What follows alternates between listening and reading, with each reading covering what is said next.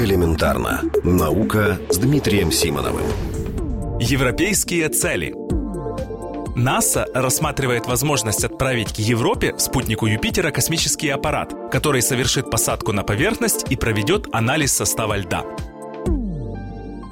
Стоит напомнить, что Европа считается одним из самых перспективных мест в Солнечной системе для поиска внеземной жизни. Поверхность небесного тела покрыта толстым ледяным панцирем, под которым находится океан жидкой воды. В прошлом году с помощью орбитального телескопа Хаббл удалось увидеть фонтаны, которые вырываются из ее недр на поверхность. Теоретически в океане Европы могут обитать живые организмы. Чтобы проверить эту гипотезу, нужно по меньшей мере исследовать состав воды. Раньше звучали идеи о том, что это сможет сделать космический аппарат, аппарат, который пролетит через брызги такого фонтана. Кстати, именно так сделал зонд Кассини, пролетая над Энцеладом, спутником Сатурна. Но там речь о поисках жизни не шла. Согласно новой идее, космический аппарат должен будет взять пробы замерзшей воды на поверхности и провести ее анализ. Планируется также снабдить аппарат видеокамерой и специальным прибором для исследования сейсмической активности. Стоит подчеркнуть, что этот проект находится на стадии обсуждения. Согласно оптимистичным прогнозам, он может стартовать не позже 2031